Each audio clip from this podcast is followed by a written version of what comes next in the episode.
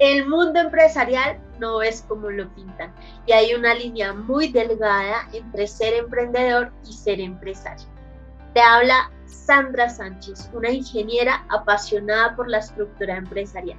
Y por este lado te habla Soraya Sánchez, una contadora pública de profesión apasionada por los números. Hola, hola a todos, muy buenos días. Estamos en Empresario al Espejo, la historia detrás de un empresario o emprendedor exitoso. Es un emprendedor con un gran sueño. Y este podcast es para contar la historia no contada de un empresario exitoso. Hoy tenemos a un invitado maravilloso, un invitado de la casa que es un gran amigo y a una persona que realmente admiramos con el alma por toda esta gran trayectoria que tiene en el mercado colombiano. Está de invitado David Arango, dueño eh, de, bueno, yo creo que aquí va a quitar el tema del dueño o qué va a hacer, porque este, la idea de este podcast es realmente hablar de toda una experiencia global más allá de una propia empresa. Y eh, Soraya está con nosotros, hoy estamos desde lugares diferentes, pero eh, hoy queremos compartirles eh, realmente una historia maravillosa de vida y una historia como persona que es David. David, muy buenos días y gracias por aceptar nuestra invitación. Muy buenos días, Sandra Soraya. Muchas gracias por la invitación. Eh, David, como, como lo decíamos, la idea aquí no es tanto que yo te presente, sino que tú nos cuentes un poquito de ti y, y una de las cosas que queremos que nos cuentes es quién eres tú como persona. Bueno, uh, esa, siempre es una pregunta difícil, siempre es una pregunta difícil, definirse o no a sí mismo. Pues yo como persona podría calificar esto desde muchos aspectos. Soy colombiano, manizaleño. Eh, he sido un eh, soñador. Eh, una de mis características personales que siempre me la recalcaban mucho en mi familia, no sé si como cualidad o como defecto, era el ser siempre un optimista empedernido siempre creyendo en eh, las opciones, en el futuro y siempre tratando de mirar el mejor aspecto eh, cuando alguna circunstancia se presentaba. Es decir, que yo, yo soy de los que aplico aquello de que no hay mal que por bien no, venga y a veces cuando ocurren cosas no afortunadas, trato de obtener el mayor provecho o el mayor aprendizaje de eso. Eh, mm, no sé, eso sería como lo que más destacaría. Eh, soy un hombre... Discúlpeme un segundo. Discúlpeme un segundo, por favor. Dale, claro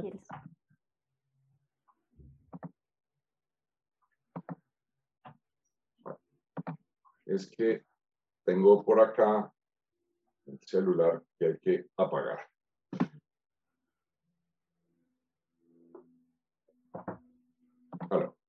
Bueno, Entonces, eh, pues básicamente es lo que tenía para decir de, de mí. ¿Y vas a decir que eres un hombre qué? Ah, bueno, soy una persona con, con sentido espiritual creo en, en, algo más que, que, simplemente lo que vemos eh, y tocamos. Eh, y creo que en función de eso también proyecto muchas de las cosas de mi vida.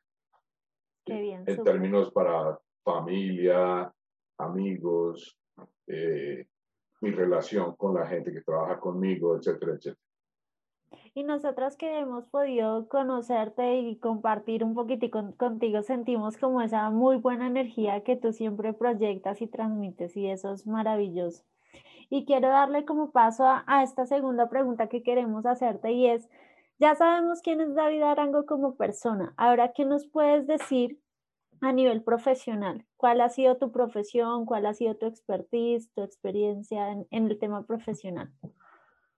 Bueno, eh, yo estudié ingeniería civil en la Universidad Nacional en Manizales Eh, pero desde muy temprano y antes de terminar la carrera, yo estaba muy dedicado a temas de desarrollo de software. En una época en la que pues el tema era muy desconocido en, términos generales. Mm, eh, es más, eh, todo este cuento arrancó desde que yo estaba en bachillerato. Cuando yo estaba en bachillerato, hace mil años, eh, yo, yo llevé una calculadora programable al colegio cuando en, en, los colegios, pues rara vez, pues no se veían calculadoras, calculadoras eran que sumaban, restaban y multiplicaban y no más, y nadie sabía qué era programación ni nada de esas cosas, y yo ya estaba trabajando un poquito en eso. Eh, incluso en aquellas épocas eh, yo eh, hice una adquisición a través de, de, mis padres que viajaron a Estados Unidos y les solicité que me trajeran un computador, un Apple IIe de hace mil años. Yo creo que fui uno de los tres primeros clientes de Steve Jobs que le compramos en el garaje una vaina de esas y con eso yo comencé a trabajar. Y para mí era muy sorprendente que yo en mi habitación tenía un computador con el que yo estaba trabajando y que era 10 o 20 veces superior al computador que había en mi universidad y que exigía un edificio con personas de bata blanca, aire especial, eh, dos pisos, no sé cuántas cosas, que para uno acercarse eran con tarjetas perforadas cosas de esas, pues había que hacer cola en una ventanilla para pasar las tarjetas y todo. Y yo ya estaba trabajando en mi casa con un computador donde yo veía gráficas y donde hacía interacción con un teclado, en, software y demás, y comenzamos a trabajar ahí. Yo me enamoré de, de esto, a pesar de que no, yo no era ingeniero de sistemas, pero yo me enamoré de, de, de esta profesión y la ingeniería civil nunca, quedó de lado. la ejercí, quedó de lado. Y ¿Pero la terminaste? No, no la terminé. ¿Y no estudiaste ingeniería de sistemas después? Eh, muchos años después intenté volver, mm, eh, pero no pude, no pude porque ya los temas de trabajo, familia, me hacían muy difícil conseguir los tiempos que requería para poder terminar la, la carrera en su totalidad y tenía que emular unas matemáticas y unas cosas que ya las tenía muy echadas al olvido y pues estaba complicada la cosa. Aquí, aquí me nace otra pregunta diferente, eh, pero va un poco relacionada a eso. ¿Tú consideras que es una limitante, por ejemplo, tener una carrera profesional o no para pues poder emprender, para poder realizar toda esta parte de negocios? desarrollar una carrera siempre es un, es un proyecto muy grande y muy importante para una persona, que muchas veces conlleva un esfuerzo familiar importante en, lo económico, en los tiempos, en el sostenimiento, en todos los materiales, las fotocopias, eh, eh, los buses, eh, los almuerzos. Bueno, es es una cosa grande. Y esas carreras, por lo tanto, cuando terminan, a veces le ponen a uno una limitante. Usted ya hizo todo este esfuerzo, su familia hizo todo este esfuerzo, usted no puede pensar nada distinto sino hacer eso. Entonces, hay unas personas que sus carreras los meten como en unas camisas de fuerza y que a veces no les permite ver otras opciones que pueden tener en el camino y que están frente a sus narices, pero, pero no, no pueden porque yo ya soy tal cosa, ¿no? Entonces, no, no, no puedo ver más allá. Una carrera, por supuesto, yo considero que es algo muy importante porque le da a uno, además de la formación en una, en una experticia particular, en, en un quehacer particular, eh, creo que uno de los aportes más grandes que a uno le dan, por ejemplo, a mí, mi ingeniería civil me dio formación como ingeniero. Exacto. Ingeniero, entender qué son las estructuras, entender muchas cosas y entender claramente la palabra ingeniero que viene de la palabra ingenio, es decir, eh, un, un, estímulo a la creatividad, a la ingeniosidad. Eh, entonces, yo obtuve de ese estudio una formación como ingeniero, un estímulo a mi creatividad, pero no me quedé en el hecho de que tenía que ser civil. Me gustó otra cosa y comencé a tratar de aplicar toda esa formación que tenía del orden que genera en uno el ser ingeniero y de esa creatividad, pero aplicada en otras áreas a las que por supuesto les tuve que agregar mucho autoestudio y hacer eh, algunos diplomados de algunas cosas para avanzar en el tema. No sé si, si te estoy dando una respuesta clara a lo que me preguntas. Sí, sí, interesante tu, tu posición y pues al final esto, lo que te comentaba Sandra al inicio es como también conocer tu experiencia, ¿no? Cada uno piensa de pronto que tienes que hacer la carrera, tienes que hacer muchas cosas, pero también hay otras alternativas y a veces la vida te lleva por rumbos diferentes al que tú inicialmente pensaste. pero súper valioso tu, tu, punto.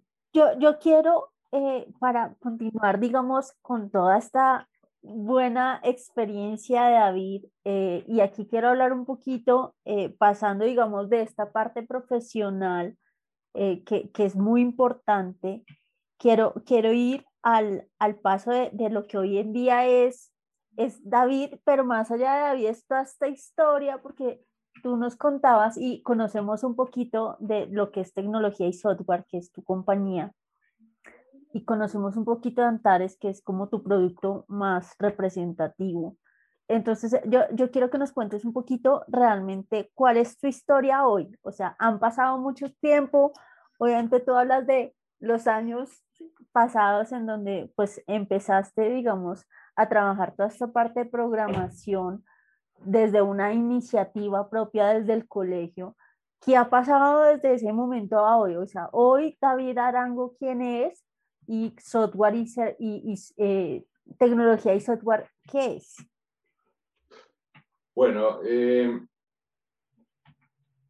hace un rato eh, estábamos explorando la idea de ¿Cómo es el tema de los emprendimientos? ¿Cómo, ¿Cómo se ocurrió el tema del emprendimiento?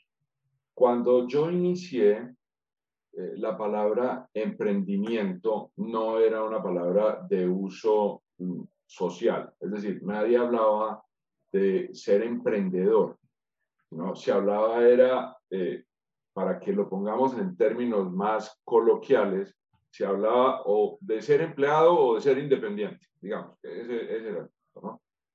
Entonces tú eres empleado o eres independiente.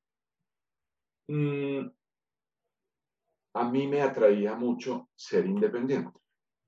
Me atraía mucho el tratar de poder tener mi propia iniciativa, mi propia empresa y demás. Mm, ¿Por qué? Eh, tal vez por un tema de ambición económica. Yo sentía que como empresario y como dueño de una empresa, yo podía tener unas mayores expectativas económicas que como empleado. Mm, era como eh, mis, mis motivos principales. Eh, y había un motivo secundario que era tal vez el poder eh, desarrollar mi actividad en algo que me gustara y me apasionara y no en algo que me mandaran a hacer, por decirlo así, alguien más, sino poder estar en algo que yo quisiera. Entonces, eh, yo tomé esa decisión eh, y fue una decisión que significó mucho sacrificio para mí y para, y para mi familia, ¿no? Que me apoyaron y a quienes agradezco profundamente que estuvieron apoyándome en esos inicios como, como emprendedor. Eh, en aquel entonces no existían eh, opciones de ayuda a emprendedores, no existían eh, capitales de riesgo para mm, apoyar a un, emprendimiento, tampoco los emprendimientos se hacían con todo lo que se hace hoy, que es un, plan de negocios con, eh, con su proyecto, con su estudio de mercado, en fin, no. Digamos que en aquel entonces arrancamos porque había un cliente, alguien interesado en algo que yo podía desarrollar y comenzamos a trabajar en eso. Eh, de esto hace 40 años, más o menos, que nació el producto del que hoy aún vivo eh, y vive mi empresa, que se llama Antares y es un software de nómina y recursos humanos. En aquel entonces era una cosa pequeñita y pues esto pues, ha tenido una evolución en el tiempo por efectos de la tecnología, por efectos del cambio de legislación, etcétera, etcétera, que ha sido muy, muy, muy movido en el tiempo y que nos ha tenido archimega entretenidos haciendo cosas eh, todos los días, trabajando de una u otra forma. Eh, entonces, eh, la historia del emprendimiento nació así y eh, cuando ustedes a veces preguntan sobre cuándo un emprendedor deja de ser emprendedor y se convierte en empresario, yo ese paso no lo tengo con mucha claridad en mi mente, que, que es que, digamos que yo comencé con un emprendimiento trabajando con un cliente desde la casa prácticamente como persona natural, etcétera, etcétera, en la medida en que fui teniendo un producto que otras personas, otros clientes eh, posibles mm, eh, podían verlo con interés, comencé a encontrarme con unas dificultades y es que no era lo mismo negociar con una empresa si yo era una persona a si yo era una empresa. ¿sí? Entonces, comencé a ver la necesidad de convertirme de persona, alguien que está por ahí haciendo un trabajo en su casa, a convertirme en empresa. ¿Y cómo puede ser que yo tenga una empresa y no tenga una sede? Entonces, pues hay que tener una sede. ¿Y cómo puede ser que yo tenga una empresa y no tenga eh, todo mi tema fiscal, contabilidad, impuestos, Cámara de Comercio, etcétera, etcétera, industria y comercio. Entonces, todo ese tipo de procesos de registros y de formalización llegaron en la medida en que yo quise pasar a tener relación formal con más clientes y que no iba a ser posible lograrlo si yo seguía simplemente como una persona de régimen común, allí, pues, eh, eh, una persona individual. Entonces, ese proceso se fue dando de esa manera. Y bien interesante lo que dices, porque al final creo que, que eso es lo que te hace avanzar y crecer tu negocio y crecer, digamos que el, el entorno donde estás trabajando, porque al final esa misma formalización es la que te abre como otras puertas, te abre otras posibilidades, empieza uno a hablar de negociaciones un poco más grandes y, y, eso realmente te va a potencializar mucho más. Es bastante interesante tu experiencia porque veo que no ha sido, no fue en un solo momento, sino fue paulatinamente mientras ibas creciendo, ¿no? Fue paulatinamente mientras que fui aprendiendo todo este tipo de cosas, porque sin duda alguna eh, las empresas eh, no quieren tener detrás de los servicios a una persona, sino a una empresa, eh, es decir, a una organización. Eh, me acuerdo que en aquel entonces más o menos alguien me decía, lo que pasa es que si, si a mí, si yo tengo, mi proveedor es una persona, pues esa persona se enferma, le da gripa, le da una apendicitis, y yo no puedo someter mis procesos al riesgo de que mi proveedor le dio gripa. Yo necesito una organización detrás alguien que realmente me pueda responder en todo momento frente a mis circunstancias. Digamos que esa lógica empujó a que yo pasara a formalizar más y más eh, la, la, empresa y a construirla y a constituirla en una empresa como tal. Y, tocas algo muy importante, eh, porque parte del crecimiento y lo que te, te, hace convertir en empresario realmente, que es lo que nosotros decimos, como persona nunca dejas de ser emprendedor, pero si tu negocio se convierte en una empresa en determinado momento cuando quieres crecer. Y, parte de lo que nosotros consideramos que es un pilar muy importante dentro de este crecimiento, y me lo acabas de confirmar, es este equipo de trabajo detrás de ti que realmente te apoya y hace crecer tu negocio. Y, ahí es algo que, yo admiro mucho en ti, porque una cosa es tener personas que te roten todo el tiempo a consolidar un equipo de trabajo que realmente te ayude a crecer. Eh, es fundamental. Yo, yo veo con sorpresa, con sorpresa y a veces casi que con una mirada de, de lástima y de pesar a aquellas personas que piensan que sus empleados son fichas que se quitan y se ponen. Yo pienso que eh, la relación con la gente que trabaja con uno tiene que ser más profunda no son fichas que se quitan y se ponen, son tu recurso más importante. No eh, entiendo que, que quienes piensan que tener personas indispensables es eh, generar una vulnerabilidad muy grande dentro de tu negocio, pero también tener personas tan dispensables y estar rodeado de personas tan dispensables, eh, quiere decir que tu negocio no tiene un nivel de especialización.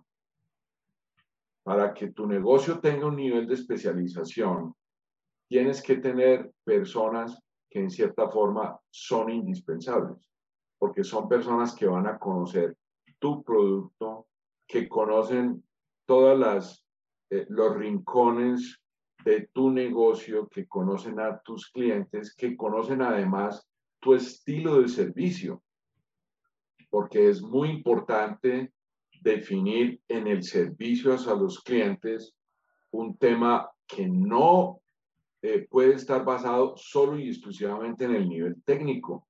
Tú tienes que tener en cuenta que al otro lado, tu cliente, hay personas y que por lo tanto tú tienes que considerar con mucho cuidado cómo te vas a relacionar con ellos como personas.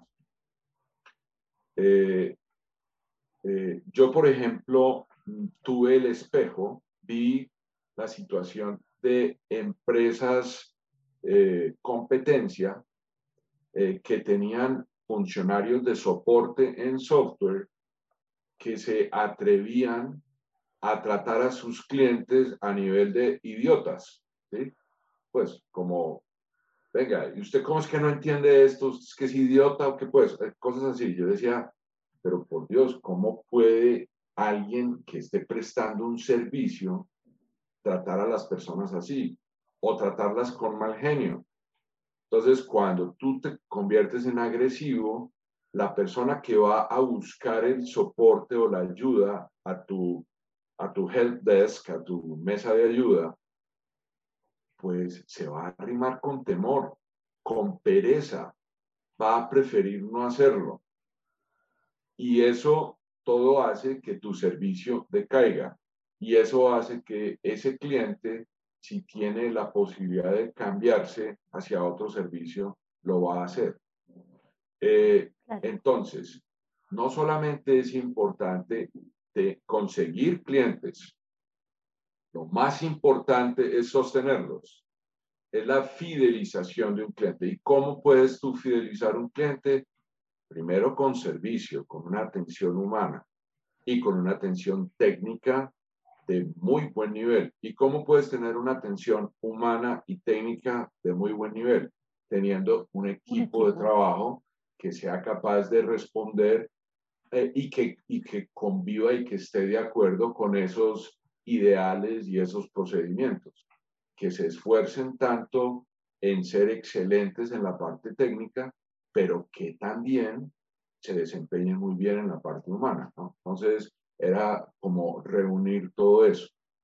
Con eso, eh, yo he logrado tener un equipo de trabajo donde tengo personas que llevan más de 20 años trabajando conmigo, 15, eh, 17 años, personas con mucho tiempo de antigüedad trabajando en mi organización y es porque eh, son personas que eh, cumplen con eso. Nosotros internamente lo llamamos el perfil TIS, ¿sí?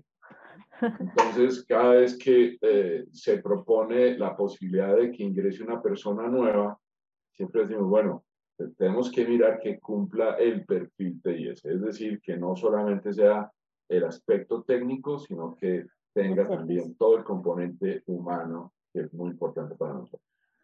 Oye, qué interesante, David. Realmente estoy nada así como que muy atenta escuchándote porque son, son experiencias. Al final lo que uno ve cuando hasta ahora está emprendiendo o hasta ahora está, eh, digamos, en este proceso de, de empresa, es, es, eso, es cómo realmente logras tú eh, reclutar a tu personal de tal forma que ellos puedan durar muchos años eh, liderando contigo los buenos momentos, los malos momentos y muchas situaciones.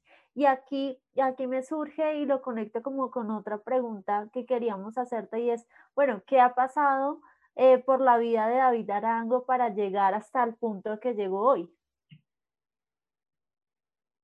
Ah, bueno, eh, digamos que la pregunta tiene varias, varios enfoques posibles. Digamos que desde el punto de vista profesional, eh, con relación a, a, mi producto, a lo que yo hago. Entonces, yo me he enfocado en un producto. Cuando mm, yo comencé en este tema, perdónenme que me vaya un poco otra vez hacia atrás, cuando yo comencé con este tema de, de la ingeniería de software y todo lo demás, pues los computadores apenas estaban llegando al mundo, los computadores personales, quiero decir, ¿no? Antes todos eran mainframes, computadores muy grandes, pero los computadores personales apenas estaban llegando. Y se suponía que las personas que trabajamos a nivel técnico teníamos que conocerlo todo. Es decir, que cuando teníamos un cliente al que se le había vendido un computador, nosotros teníamos que saberle decir cómo operaba el, el, procesador de palabras, la hoja de cálculo, cómo desbaratar el computador, cómo limpiarlo, cómo, cómo hacer todo, todo, todo lo que él necesitara, su programa de contabilidad, todo, todo lo teníamos que saber. En la medida en que todos estos temas fueron avanzando, mm, yo tuve que llegar un momento a darme a la, a la tristeza de decir, olvídese, todo no lo puedes saber. Tienes que comenzar a especializarte. Tienes que comenzar a concentrarte en algo específico. No solamente en tus herramientas de desarrollo y de uso, sino además en el tema que vas a tratar.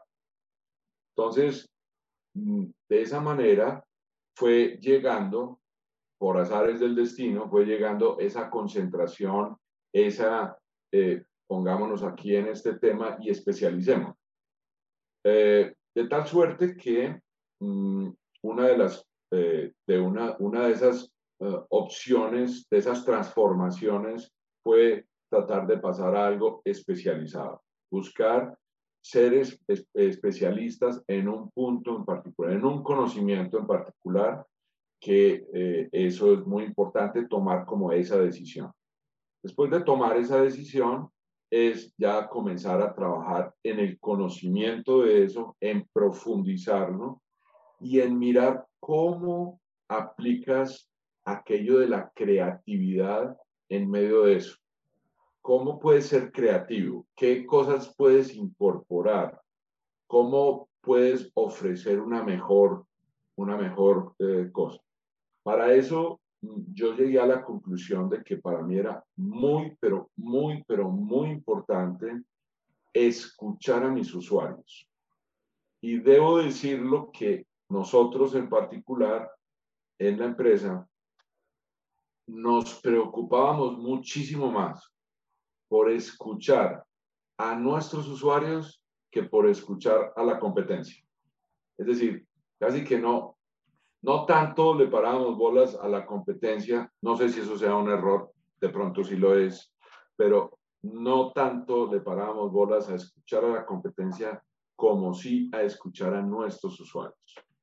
Cuando el usuario puede generar una, lo que los gringos llaman una wish list, una lista de deseos, un, un me gustaría que, qué bueno que esto, y ahí había mucha inspiración y cómo podemos lograr complacer ese me gustaría que y cómo llegar a estos puntos, cómo, entonces, y no quedarnos ahí, sino mirar qué cosas sugerían los usuarios, pero qué cosas nosotros también podíamos sugerir de nuestra parte para mejorar y mejorar y mejorar y estar en un día a día de mejoramiento permanente. Apareció esta nueva tecnología, hay que mirar cómo incorporamos esta nueva tecnología, esta nueva legislación, cómo nos cambia, cómo hacemos, etcétera. En fin, ¿no? Es como estar ahí. Súper chévere. Realmente eso es, eso es lo que nos, nos gusta y, realmente admiramos de ti, porque prácticamente ha sido un proceso en no, no solo cinco años, nosotros nos consideramos que, que estamos en este proceso de ser empresarias y, y, que estamos como muy nuevas en el tema, ¿no? Es, nuestra empresa es pequeña, lleva seis años eh, con este propósito de siempre de formalizar y prestar un buen servicio, pero, pero hay algo muy interesante, eh, David, en todo lo que dices, y es cómo escuchar, ¿no? Escuchar mucho a nuestros clientes que realmente son los que nos dan como esos dolores a los que podemos apuntar para mejorar nuestro producto o nuestro servicio. Y, y, aquí me surge otra pregunta que creo que va muy ligada a toda esta historia que nos, nos estás contando y es, obviamente son 40 años con tu producto, 25 que acabas de cumplir con la empresa, en todo este proceso y en todo este camino, realmente cuáles han sido los, los problemas que tú has considerado, pues que han sido fuertes dentro de tu negocio y, y cómo has logrado solventar estos problemas, porque nosotros hablamos de seis años, una pandemia en medio eh, eh, de nuestra experiencia, de pronto unas crisis muy pequeñas, pero cuando tú hablas de una trayectoria tan amplia y tan grande, pues obviamente hay muchos sub y bajas y muchos problemas en el camino. ¿Cuáles son unos de, que nos quieras compartir o esos que tú digas sí fueron problemas y, así lo pudimos superar? Sí, sin duda alguna, eh, en, en, en, un camino de estos tan largos, sin duda alguna, hay espinas y espinas, eh, espinas grandes a veces, ¿no? Eh, digamos que mm, incluso en algún momento, esto pues como una anécdota personal, en algún momento mm, yo tuve la idea de hacer una mm, renovación de una casa que había recibido por herencia y en función de hacer las adecuaciones, de convertirlo en una oficina, etcétera, etcétera, Hubo unos cambios políticos en aquel entonces y no me acuerdo muy bien, creo que lo he olvidado un poco, pero eh, era un tema que había como con el UPAC o entró el UPAC o algo, no sé. En todo caso, mis precios eh, se dispararon de una forma tal que me quebraron. Yo me fui a la quiebra, ¿sí? Me fui a la quiebra y eso fue una cosa, pues, compleja y dolorosa en su momento, eh, donde finalmente perdí pues buena parte del patrimonio que tenía, por no decir que casi todo. Y la pregunta es, ¿cómo se repone uno de eso? Entonces, pues primero que todo, como lo dije muy al principio, soy un optimista incorruptible. Pues lo primero es siempre pensar de que se puede tener un mañana mejor. Eh, otra palabra que me aprendí en el camino, que no existía cuando yo arranqué, pues no era muy nombrada, pero que la he convertido como un, en un himno de mi vida, es la resiliencia. La resiliencia que es esa capacidad de reponerse eh, a pesar de las heridas. A pesar de que estés caído, hay que levantarse, volver a levantarse y volver a emprender y volver a empezar. Entonces, mm, eso me podría definir como un poquito, como un poquito no, o un muchito, no sé, como porfiado, cabeciduro, como que eh, persistente, ¿no? Y pienso que en estas cosas del empresarismo hay que ser muy persistente porque hay que creer, hay que creer en lo que uno está haciendo cuando uno lo está haciendo con dedicación, con amor, con personas adecuadas al lado que tienen eh, el perfil, como lo decía, que comparten tus ideales y demás. Entonces se convierte en una lucha de todos y eh, sobrevivir a las diferentes eh, situaciones que se pueden presentar es posible y volver a fabricar. Lo que no se puede hacer es quedarse llorando y lamentando en un rincón por lo que haya ocurrido. Eso sí, prohibido. No se puede. Tienes que comenzar a mirar las opciones eh, de volver a construir siempre cuando alguna situación de esas ocurre. Eh, en los vaivenes sociales y económicos, pues ha habido momentos de vacas gordas, de vacas flacas, Estamos ahora en medio de una pandemia, esto ha sido complicado, ha sido duro. Eh, las empresas de tecnología no han sufrido eh, tanto como otro tipo de empresas, pero finalmente nosotros tenemos como clientes empresas que de pronto sí están en sectores que han sufrido, así que de rebote terminan eh, por afectar de una u otra manera. Eh, es muy importante mm, seguir creyendo en el proyecto, seguir trabajando y mirar cómo solventas en buena parte las dificultades con creatividad, sobre todo con creatividad. Es decir, ese, eh, esa resiliencia tiene que transformarse en creatividad. Cómo te repones, cómo haces, cómo mejoras tu servicio, cómo te vuelves novedoso, cómo ofreces nuevas alternativas y demás. Ese sería más o menos como la respuesta a tu pregunta.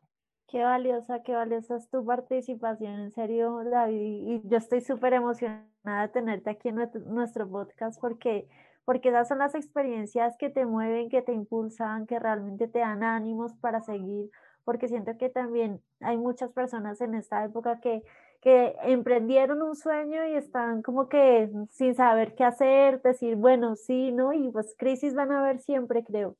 Van a existir muchas en el camino y lo importante es lo que tú dices, tener la resiliencia para, para poderla superar. Y aquí quería yo también hacerte otra pregunta y es, echando un poquito hacia atrás, hacia atrás, antes de que tú empezaras tu emprendimiento, si tú tuvieras la posibilidad de volver a ese momento, de volver a ese punto y de volver a escoger el mismo camino, ¿a qué le dirías que sí y a qué le dirías que no? Mm, mm, mm, pregunta compleja. a ver, lo que pasa es que todo era un momento histórico, ¿sí? En, en qué ciudad, en qué sitio geográfico estaba yo, en qué apoyos tenía yo, cuáles eran mis recursos, hacia dónde yo podía avanzar o no avanzar. Son temas que, que, que, que son muy complejos. Mm, si yo miro en la historia, si yo miro en la historia, por ejemplo, mm, en aquel entonces, como emprendedor, en los años donde yo arranqué, yo me pongo a ver en qué estado estaba en ese momento un Bill Gates o un Steve Jobs y no estaban muy lejanos de donde yo estaba. porque ¿cómo arrancó Bill Gates o Steve Jobs? Pues unos hijos de familia que arrancaron un emprendimiento en un garaje, pues digamos que estábamos muy por el estilo, ¿sí? Sin embargo, ellos, por estar en el sitio geográfico donde estaban, pertenecer a la cultura que pertenecían y demás, bueno, y sus talentos personales, sin duda alguna, pues los llevaron a desarrollar y a generar lo que se convirtió en Microsoft o en Apple, que no es lo mismo que tiene tecnología y software, pues yo no, no puedo competir de tú a tú con ninguno de esos de ninguna manera. Eh, entonces, si tú me dijeras qué, qué cosas cambiaría, pues no sé si de pronto mm, hubiera sido más importante haber emigrado hacia otro sitio de más oportunidades, porque de pronto las oportunidades aquí eran menores. Como te digo, en aquel entonces no se hablaba de emprendedores. Hoy en Colombia se habla mucho de emprendedores, de fortalecimiento. Aquí, hoy por hoy, preparan a la gente. Eh, tienen posibilidades de diplomados sobre empresarismo, etcétera, donde les dan formación al respecto, porque el manejar una empresa no es exclusivamente tener un producto y venderlo, no. Tú tienes que tener en cuenta todos los aspectos fiscales, tienes que saber eh, leer unos estados financieros, unos estados de pérdidas y ganancias, poder interactuar. Y resulta que ese conocimiento a veces no lo tenemos. Como ingenieros no nos lo dieron, o por lo menos en mi época no nos lo daban. Nosotros estábamos concentrados en matemáticas, en cálculos, en álgebras, en geometrías, en resistencia de materiales, en estructuras, en cosas de, topografía, muy en, en función de lo que era la experticia de la carrera, pero esas cosas adicionales nunca nos las dieron. Ser un emprendedor significa, y ser un empresario significa tener conocimientos especiales de empresario. Tienes que saber qué es eso, tienes que saber cómo manejar personal, qué derechos tienen legislación laboral, qué derechos tiene tu gente, cómo tienes que llenar esos derechos, con qué tienes que cumplir, la parte fiscal, todo. Entonces, eh, eh, como digo, en aquel entonces estábamos mucho más crudos. Hoy por hoy las personas que están haciendo un emprendimiento, personas jóvenes con todas las energías, tienen muchísimos más recursos, recursos de aprendizaje, prepararse mejor, tienen asesoría, hay, hay entidades del Estado que los están invitando a mesas de negocios para presentar sus productos, para venderlos en el exterior, para hacer muchas cosas. Tienen internet, nosotros no teníamos internet, que es, es una diferencia bien importante. Tienen mercadeo digital, nosotros no teníamos mercadeo digital, nada de esas cosas. Entonces, pues ha habido una transformación muy grande de la sociedad como para yo poder ser muy claro en tu pregunta. Mm, pues yo cambiaría probablemente de, sitio y probablemente de época. porque, porque en mi época fue muy difícil. Sin embargo, eh, cambiar cualquiera de esas cosas haría que yo no sea yo y que yo no haya vivido lo que he vivido y que yo no tuviera la familia que tengo y eso es irreemplazable. Entonces me quedo como fue. qué bien. ¿Has cambiado la posibilidad de ser empresario? ¿Perdona? ¿Hubieras cambiado la posibilidad de ser empresario? Eh, no, me encanta ser empresario, a pesar de que eh, eh, lo advierto, por lo menos en mi caso y por lo menos como me tocó, era un camino empedrado, era un camino, no era una autopista, ah, ah un camino empedrado, con, con problemas y con dificultades, pero no lo cambiaría. David, David, y aquí me une una pregunta porque como lo hablábamos al, al inicio, Empresario al Espejo realmente es un podcast en donde vemos detrás de estos empresarios exitosos todo lo que se ha movido en su historia. Y no podemos dejar de lado la historia personal de David. Y, y aquí quisiera preguntarte, digamos, en toda esta trayectoria, 40 años, pues obviamente son mucho tiempo eh, en el mundo empresarial. ¿Qué transformación realmente has tenido como persona desde que iniciaste, digamos, con todo esta, este proyecto, desde que iniciaste con tu empresa a lo que es hoy? Bueno, eh, transformaciones personales, claro que han habido muchas, muchísimas. No sé hasta dónde puedo decir que eh, que esas transformaciones personales se deben a que sea empresario. No, la vida lo va transformando a uno a través de las experiencias, de las cosas, eh, muchas veces las cosas duras que se tienen que vivir en la vida a veces eh, ayudan a que uno haga cambios, a que uno haga reingeniería interna en cuanto a, sobre todo en cuanto a sus valores. Es decir, pienso que el proceso de maduración más importante pudiera ser la valoración, el, el, el, el, ajuste y el cambio, la maduración en los valores, en los valores. ¿Qué es lo más importante para ti en la vida? ¿Cómo defines tú? Y probablemente si tú eso me lo hubieras preguntado hace 40 años, mi lista y qué va de primero y qué va de segundo y qué va de tercero y qué va de cuarto era una y hoy por hoy, después de todo lo vivido, pues mi lista probablemente haya cambiado, ¿sí? O probablemente no, estoy ha cambiado. Entonces, eh, es esos, esos cambios en la visión de la vida. ¿Cómo veo yo la vida? ¿Cómo veo yo el futuro? ¿Cómo veo yo la muerte? cosas de toda esa, todo eso. Los cambios que hay desde aquel entonces a hoy han sido pues bastante grandes. Y todo eso hace que uno se transforme como persona y en la medida en que se transforma como persona, pues eso impacta también en cómo eres tú como empresario. Cómo, cómo llevas tus negocios, cómo llevas tu relación con tu equipo de trabajo, cómo, cómo llevas eh, eh, los, los propósitos de tu empresa y demás. ¿sí? Por ejemplo, cosas como esa. Transformaciones sí han habido, Y en, en, esas, bueno, yo te hago otra pregunta, más que las transformaciones, porque siento que, que durante toda la vida siempre tenemos que eh, dejar algo, y sobre todo también en el mundo del emprendimiento hay que despegarnos de algo para poder avanzar.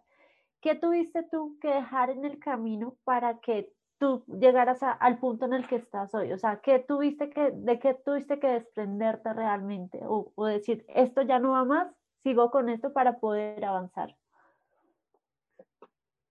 Bueno, pues digamos que en un principio cuando estábamos en aquel tema de ser independiente o ser empleado, ¿sí? Mm, digamos que yo pertenecía a una familia que era muy pro empleado, muy, muy defenderse como empleado. Eh, tal vez mi papá, no me acuerdo si eran sus palabras exactas, pero más o menos me decía, ser empleado es como tener siempre un paraguas, ¿no? Ahí, ahí estás, está lloviendo, tú estás bajo. El, el, problema de la lluvia es de otro, no, no es tuyo, ¿sí? Que no es del todo cierto, pero, pero bueno. Cuando tú estás como empresario, tú estás asumiendo los riesgos. Los riesgos están a cargo tuyo, es decir, tú eres quien le estás poniendo el pecho a la lluvia. Y cuando las cosas no están bien, pues eres tú quien tienes que enfrentar esos riesgos.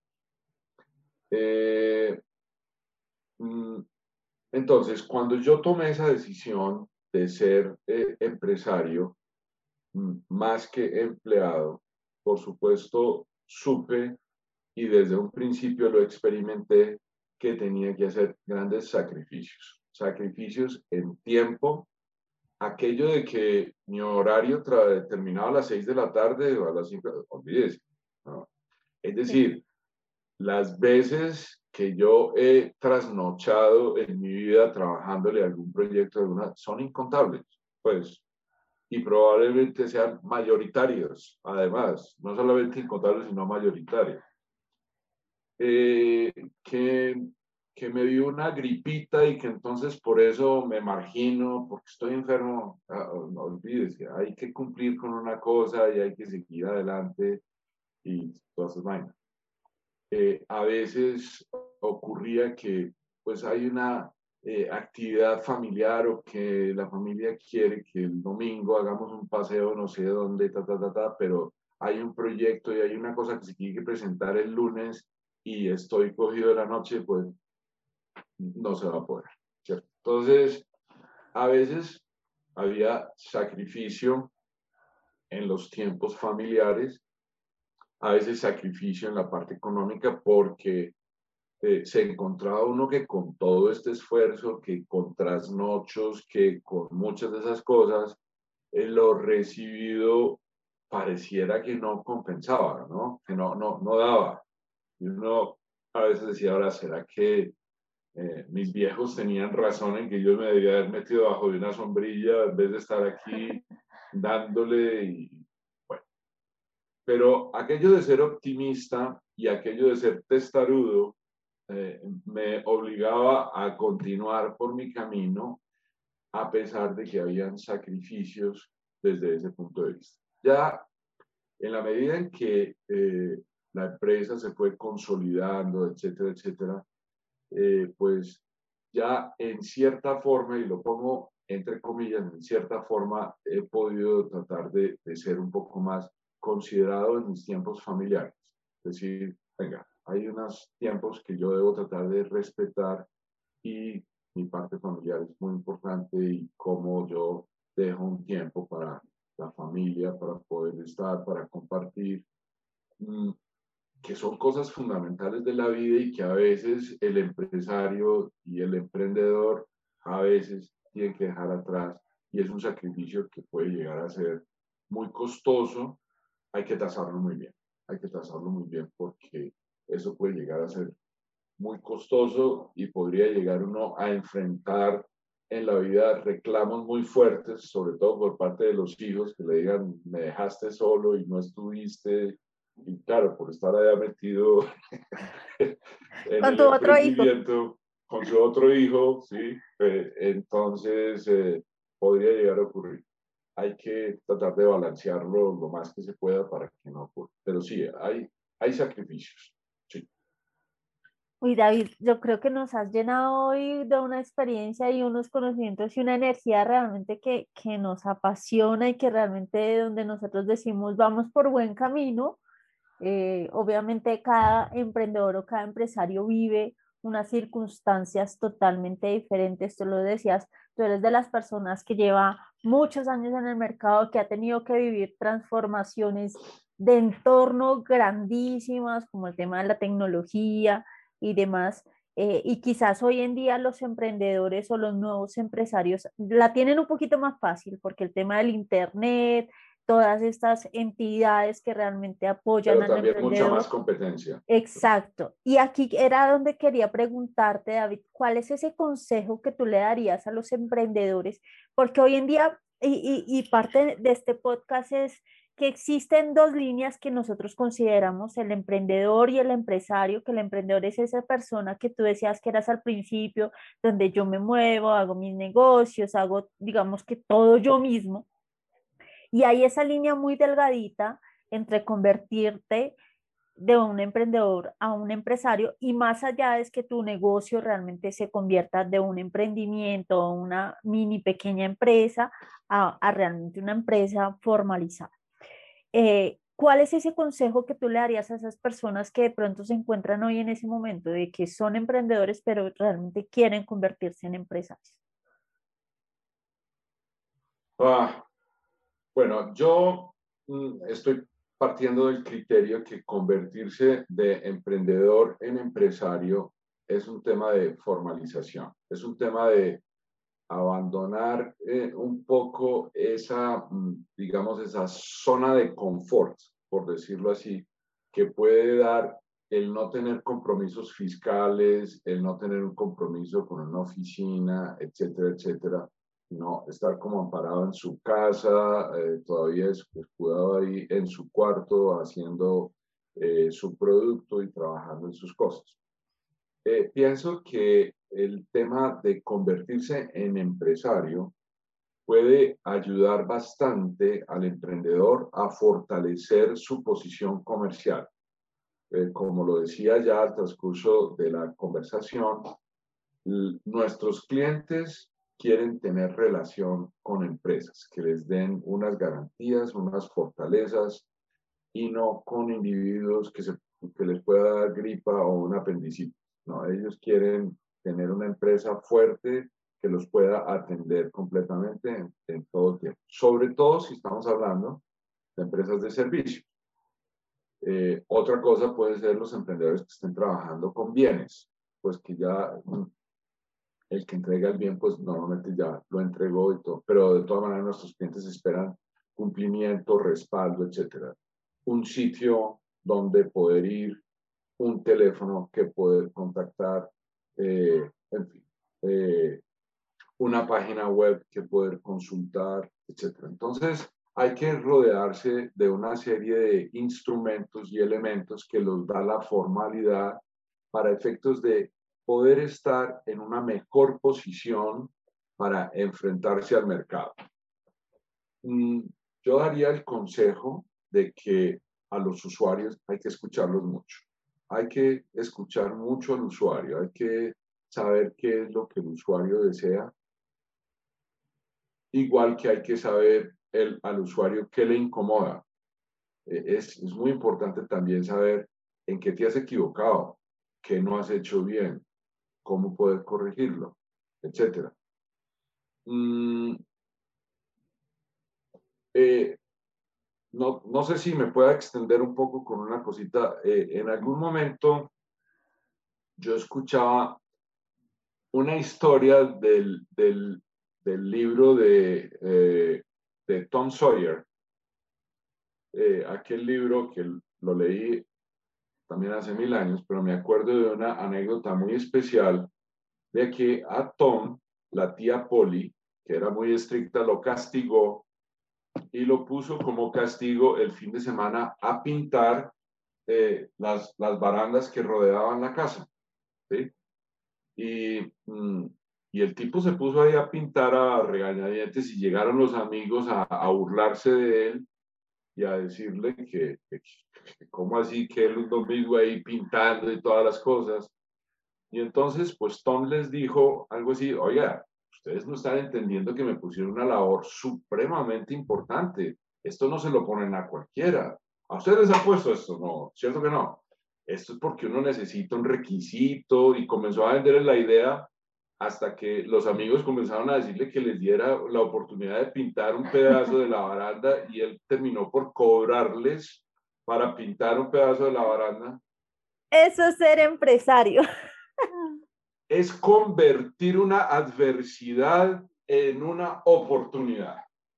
Total. Pues para mí ha sido como la anécdota clásica de eh, cómo hay personas que tienen la capacidad de convertir una situación adversa, quizás la queja de un cliente o un malestar de un cliente, convertirlo en una oportunidad de acercamiento y en una oportunidad de negocio. Es una gran lección. Entonces, eh, para mí ha sido pues una cosa que la he manejado allí en mi cabeza, ese recuerdo siempre me ha, me ha dicho, hombre, hay que tratar de tener esa capacidad. Genial esa anécdota, realmente esa historia súper, súper bonita y yo en alguna oportunidad creo que había escuchado algo similar, pero, pero sí, eso es la esencia del, del empresario, ¿sabes? La esencia del emprendedor, qué bien. David, para ir cerrando de pronto un poquito nuestro, nuestro podcast, me gustaría ya preguntarte, hemos preguntado tu historia, hemos preguntado tus anécdotas, todo lo que ha pasado, y quisiera finalizar o empezar a cerrar con esta pregunta y es, ¿qué viene en tu camino? ¿Qué viene en tu camino para David Arango y qué viene en tu camino para tecnología y software? Ah, bueno, mm, en mi camino pueden venir muchas cosas. Cuando uno ya va teniendo una cierta edad y cuando ya va teniendo todo este tipo de trayectoria, ya uno comienza a pensar en las futuras generaciones. Eh, en mi caso en particular, pues eh, tengo la fortuna, en cierta manera, de que mi hijo eh, estudió ingeniería de sistemas, se enamoró de lo que yo hacía y se ha convertido pues en una persona muy experta en el tema.